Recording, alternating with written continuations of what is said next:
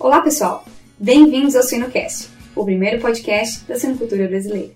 Meu nome é Fernanda Laskoski e este e os outros Suinocasts você pode encontrar aqui em nosso site em www.suinocast.com.br.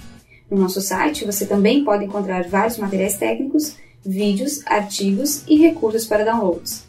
Curta também nossa página no Facebook. O Suinocast é um programa patrocinado pela empresa AgroSciSpeak Genética de Suínos. O assunto de hoje é Situação atual da circovirose no Brasil. A nossa convidada é a médica veterinária Janice Zanel. Janice é médica veterinária graduada pela Universidade Federal de Minas Gerais, mestre e PhD em Virologia Molecular pela Universidade de Nebraska, nos Estados Unidos, é pesquisadora da Embrapa na área de Virologia Animal, participa do Comitê Técnico de Programas Sanitários de Suínos do MAPA e de três comitês da Organização Mundial da Saúde Animal, como representante do Brasil, e de 2008 a 2010 atuou como pesquisadora visitante no USDA. Atualmente é chefe geral da Embrapa Suínos e Aves. Olá, Janice! Primeiramente, quero lhe agradecer pela sua disponibilidade em compartilhar esses conhecimentos aqui conosco e dispor de um tempo para a gente aqui do Suinocast. Muito obrigada pelo convite, estamos sempre à disposição. Bom, então vamos direto ao ponto e vamos falar de suinocultura.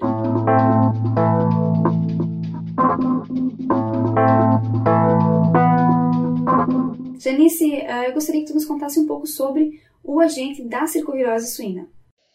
É, o agente da circovirose suína é o circovírus suíno tipo 2, né? Ele é um dos patógenos, no caso, mais importantes da suinocultura, né? Então causa grandes perdas econômicas, principalmente por causa das lesões que ele causa na, na circovirose.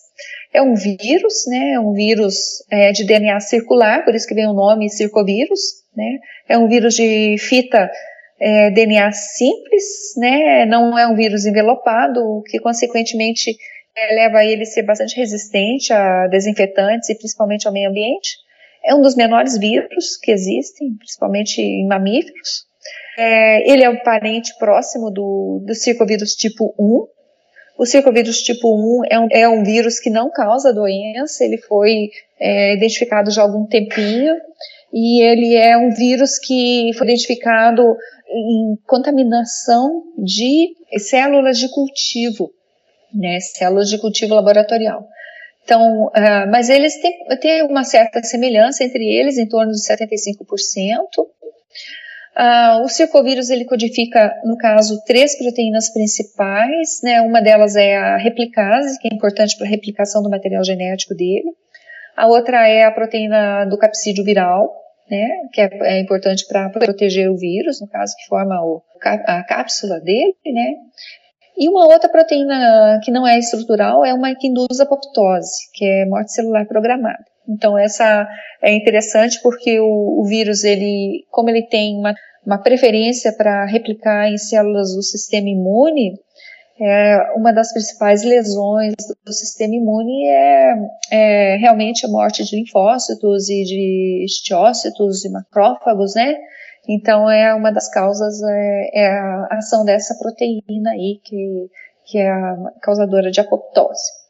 O circovírus tipo 2, ele é dividido em vários genótipos. Hoje em dia, a gente conseguiu já classificar em cinco genótipos diferentes. A, B, C, D e E, né, bem fácil. O A foi aquele que surgiu primeiro, é o mais antigo, e também é aquele que está presente nas vacinas comerciais, né, o PCV2A.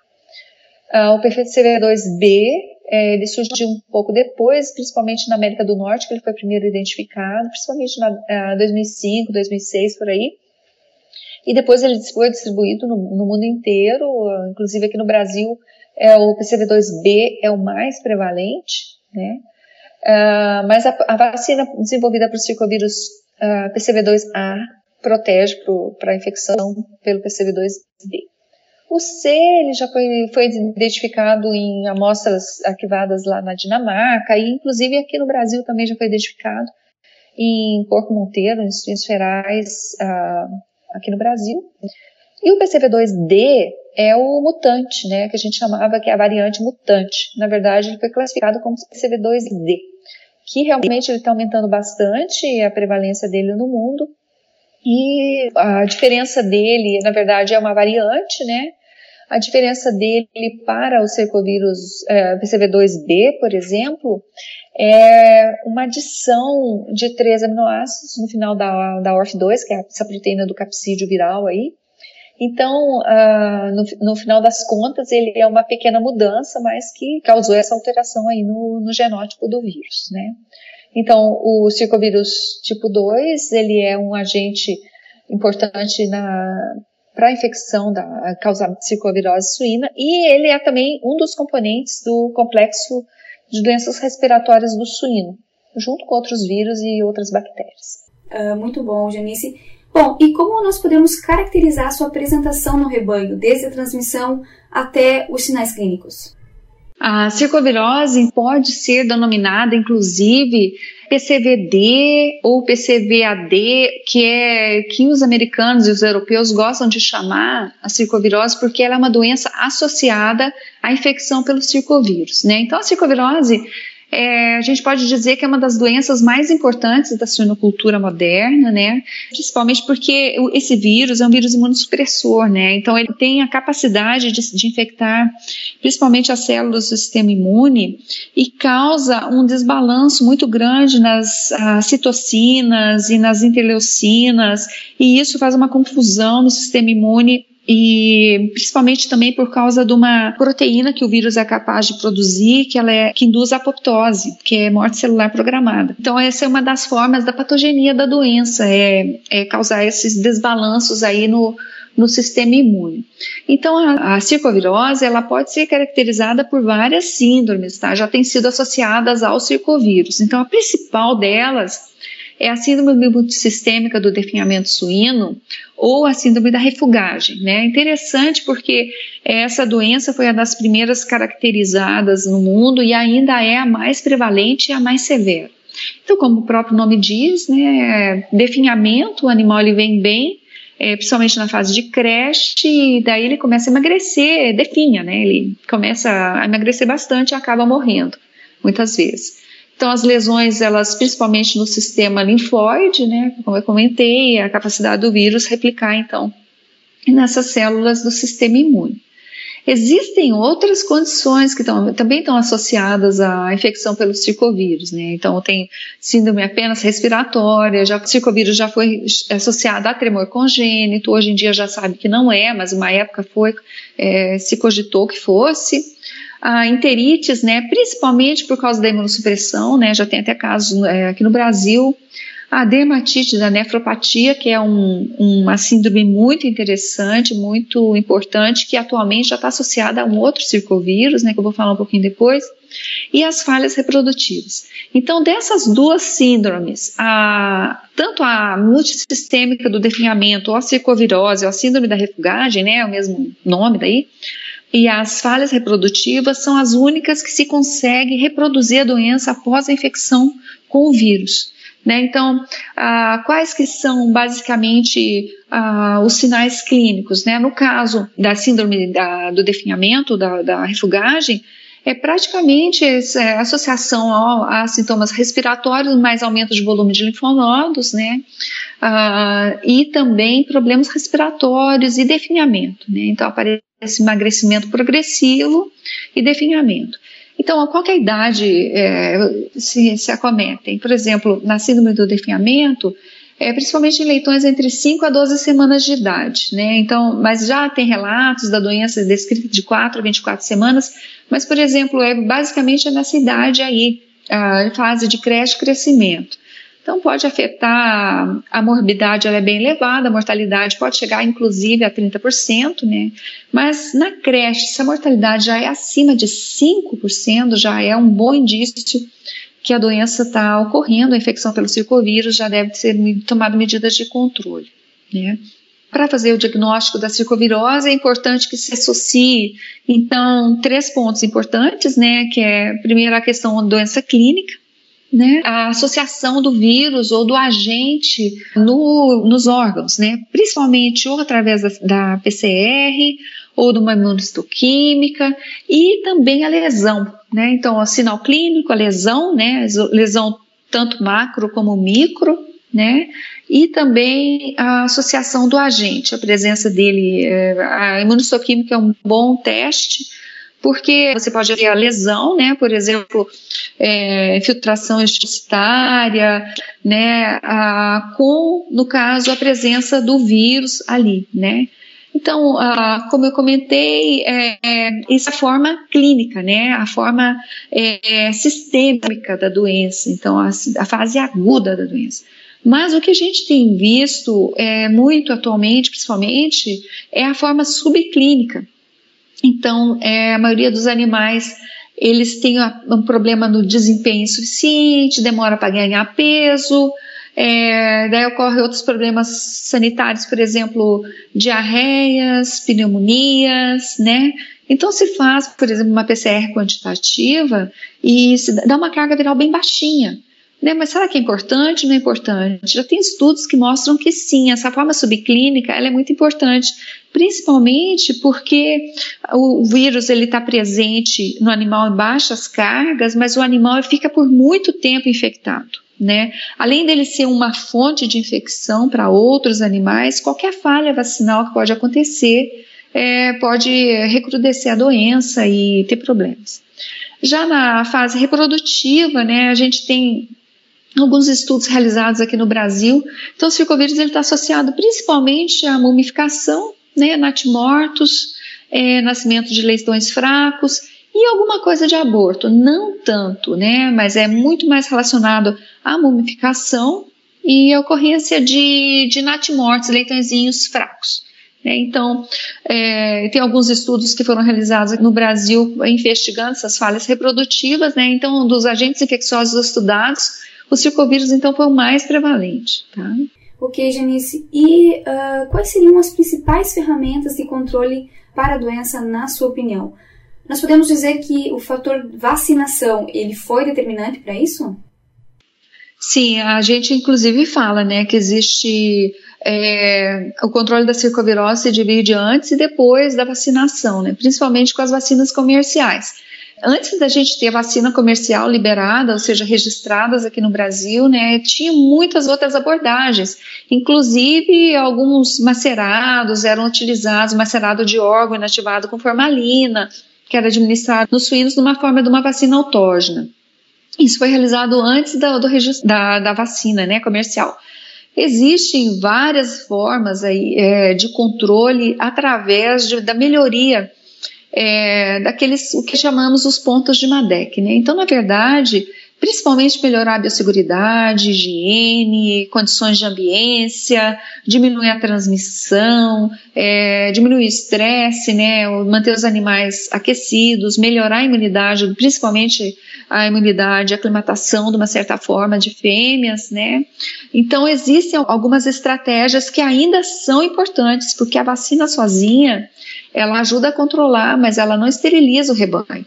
Então, ah, como eu estava comentando, ah, se houver uma falha vacinal ou no sentido assim uma vacinação é, não 100%, né, que exista de repente algum fracionamento da dose ou uma má conservação da vacina, por exemplo, né, existem alguns relatos de colegas que dizem que a vacina é muito eficiente, a gente sabe, todavia existem algumas falhas, mas provavelmente é por mesmo por falhas na aplicação.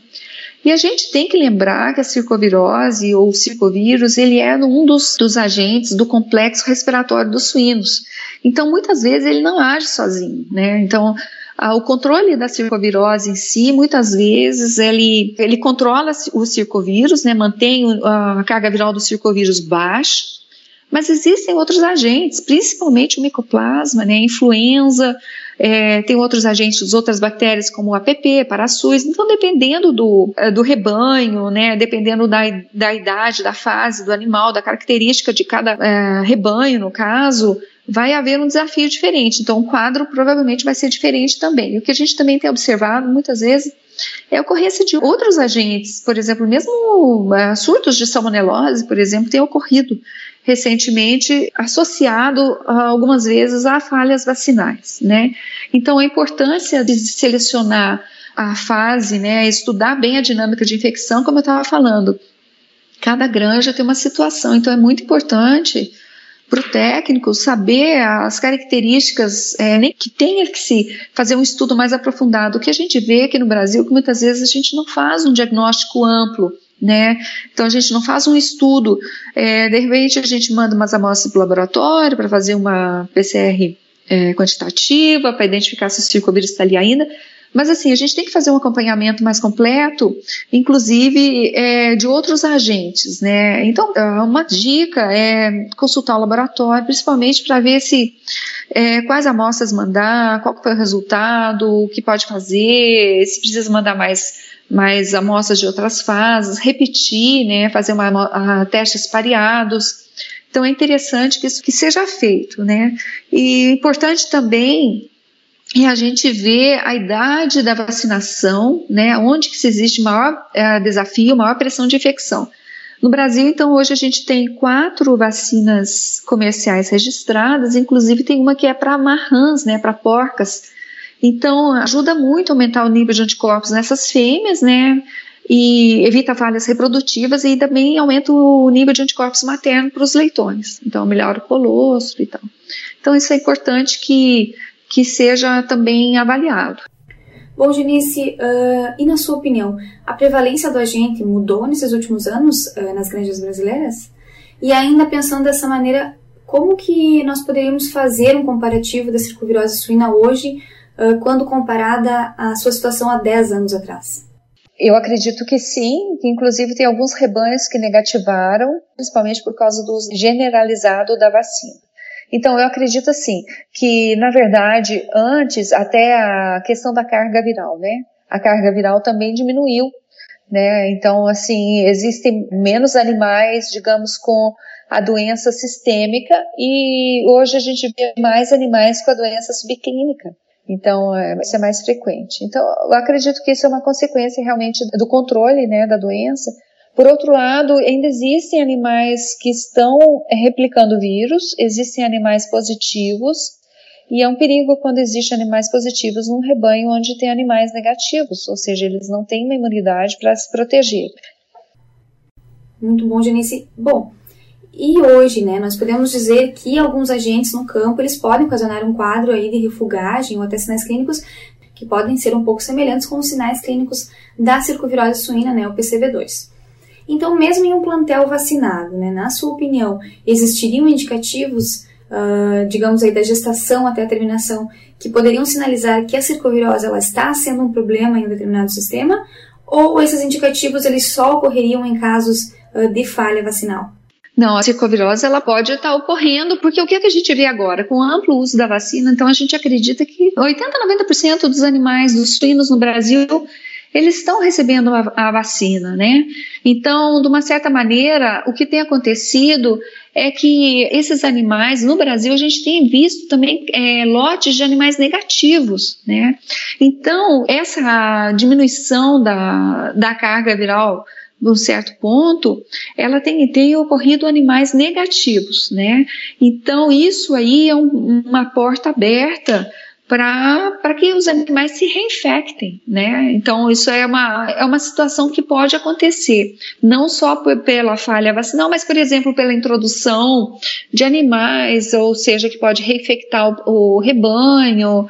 Então, assim, é, são as medidas de biosseguridade, né? Existem as ferramentas, né? A vacina, antimicrobianos, são todas ferramentas que auxiliam no controle e na melhoria da sanidade dos rebanhos.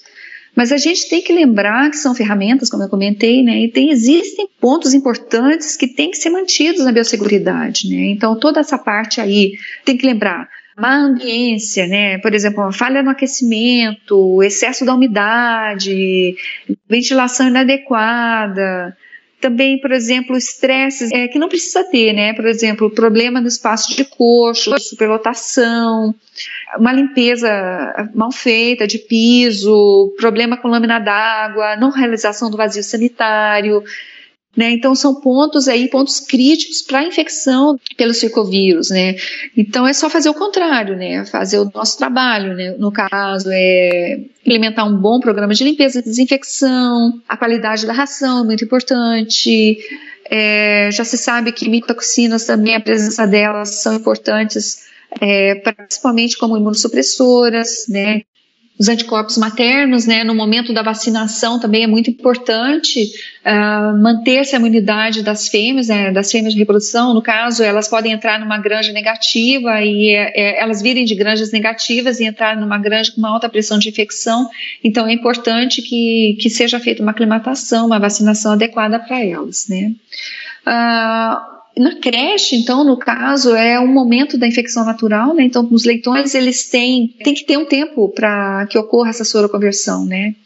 E o que a gente vê muito aqui no Brasil é a mistura de lotes, né? Muitas vezes também superlotação na creche. Então, são todos pontos críticos, são fatores que a gente tem que procurar contornar e evitar, né? No máximo possível. É, evitar também a questão da fracionamento das doses da vacina, né? A vacina ela foi testada e foi aprovada por uma quantidade X de antígeno, né? Então ela tem que ter isso para o animal poder responder. Um outro ponto que eu vejo assim que é bem importante é a questão da temperatura, né? O, os animais passarem frio, para eles é, é realmente um problema importante. Eles não podem passar frio, né? Então, é uma, uma questão de estresse. Então, no caso, é, a gente tem que, que, que cuidar quanto a isso. Muito bom, Janice. E recentemente um novo circovírus né, surgiu, e que é o chamado PCV3. Então, Janice, eu gostaria que você nos dissesse a situação atual desse agente e se nós devemos ou não se preocupar com ele a nível brasileiro. Sim, o PCV3 é um vírus que, que foi identificado recentemente, né? Eu acredito que as primeiras publicações foram em 2015 ele é um pouco maior, tem, em torno de 300 nucleotídeos a mais que o PCV2, né? Então ele foi diagnosticado, identificado em estudos de metagenômica. É interessante por quê? Porque esses estudos de metagenômica eles fazem é, identificação ampla de todos os genomas presentes naquela amostra, né? Então é uma, uma abordagem bem interessante. E se tem feito muitas descobertas de novos vírus, de novos agentes, de uma forma mais ampla, né? Uma forma global assim. E isso a gente vai ter muita surpresa ainda pela frente, vão aparecer novos agentes. O interessante que eu acho é é realmente conectar o agente com a doença, realmente ver se aquele agente que está ali que a gente está encontrando, é, ele está relacionado à doença. Porque vírus, bactérias estão presentes sim no, no planeta todo, né? Então nós temos vários vírus no nosso organismo mesmo que não estão fazendo nada. A água que a gente bebe é cheia de vírus, porque vírus bons, né? A maior parte dos vírus são vírus que são, não são patogênicos, que são, inclusive, são vírus de algum, por exemplo, na água, né, tem vírus de algumas algas, é, que se não tivessem esses vírus, a gente não teria uma água potável para beber, por exemplo, água limpa. É, mas voltando ao assunto, o que, que eu quero dizer? É que muitos desses estudos de metagenômica, eles acabaram identificando esse circovírus 3, e é interessante porque ele, essa, esse circovírus 3 estava associado em alguns casos de, principalmente em casos de infertilidade, de, de nascimento de animais com lesão cardíaca. E ele, quando foram estudar, eles relacionaram também com a, com a síndrome da da dermatite da nefropatia, né? Então, assim, é, é interessante porque muitas vezes a gente, é, a gente não sabia direito o que estava causando aquela síndrome. Então, se relacionou com esse circovírus tipo 3. É, foi identificado então nos Estados Unidos, uh, na Coreia, eu acredito, na China e recentemente foi identificado em soros é, de porcas com problemas reprodutivos aqui no Brasil, pela equipe da, da URGS, da Universidade Federal do Rio Grande do Sul. Então é interessante saber é, o que, que esse vírus ele estava fazendo nessas amostras de soro, né?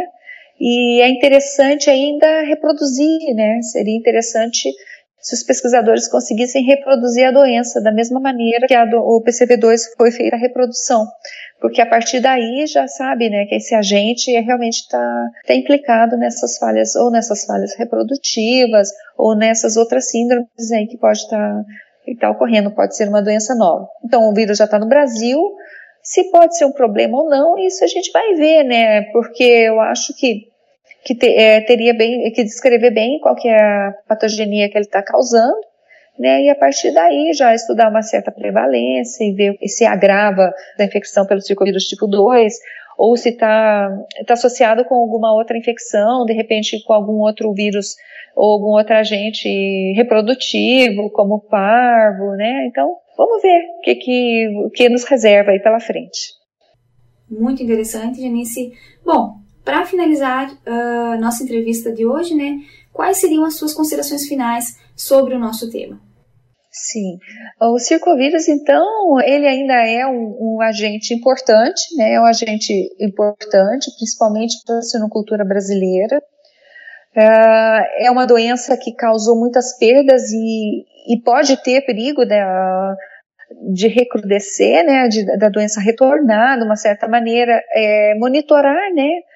É, manter os programas de, de controle, principalmente a vacinação, Lembrar que a vacina não é a única solução, é uma ferramenta, né, que também deve ser empregada junto com outras medidas de, principalmente medidas de melhoria na, na ambiência, evitar mistura de lotes, é, superlotação, realizar vazio sanitário e é, todos aqueles fatores que podem aumentar a pressão da infecção, né? Então a limpeza, isso tudo aí. Então eu vejo que no fundo, uh, o que a gente precisa saber é que a doença ainda é uma doença multifatorial, né? É uma doença que causa é, problemas é, uh, de várias ordens, né? É uma síndrome, é uma doença imunossupressora, um vírus imunossupressor, né? Então, quadro é bem variado, mas eu acredito que no Brasil todos nós já sabemos bem lidar com ela, já é uma doença que todos já sabem diagnosticar e as empresas já têm uma noção das perdas que ela causa. Então, quanto a isso, eu acho que é que é, é, ficar de olho, né? E vamos ver se esses PCV3 aí outros agentes podem, podem vir, tomara que não, né? Agravar a, a circovirose. Bom, Janice, quero lhe agradecer novamente, né, por nos disponibilizar aí um momento contigo, por todas essas informações uh, extremamente interessantes, né? Uh, e por você compartilhar um pouco de todo o seu conhecimento aqui conosco. Eu tenho certeza que foi um bate-papo muito legal e muito proveitoso, tanto para nós como para todos os nossos ouvintes aqui do Sinocast. Muito obrigada pela sua participação, Janice. É, eu que agradeço a atenção e o convite, né? É importante que a gente possa passar para os colegas aí, para os ouvintes que um pouco do conhecimento e também alertar, né, sobre algumas, alguns problemas que podem vir se a doença recrudescer, né. Então, um abraço a todos, muito obrigada pelo convite, estamos sempre à disposição.